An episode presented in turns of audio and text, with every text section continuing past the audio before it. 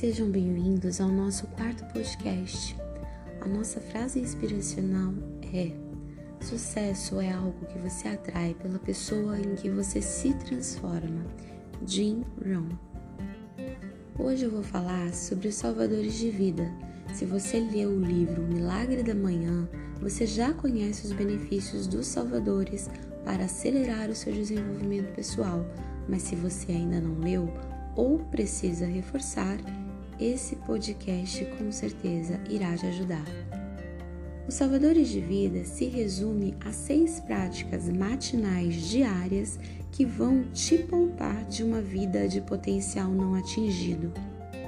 É importante lembrar que toda mudança que você faz, quando você inicia ou muda um hábito no início, pode ser desconfortável e você ficar meio perdido, e isso é normal mas aos poucos o processo vai ficando cada vez mais fácil.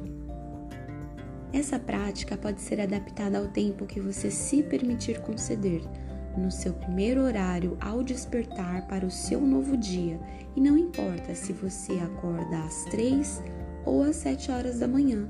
A questão é você levantar um pouco antes do seu horário comum e reservar esse primeiro tempo do dia para se conectar, direcionar e otimizar o seu dia com sucesso e clareza. As seis práticas ou os salvadores de vidas são 1. Um, o silêncio 2. As afirmações 3. As visualizações 4. Os exercícios 5. A leitura e 6. A escrita. Essas práticas irão te ajudar a se tornar uma pessoa melhor, pronta para uma vida melhor, e não importa o estágio que você esteja dedicar esse tempo inicial do seu dia, a prática do milagre te fará escalar níveis maiores no seu desenvolvimento.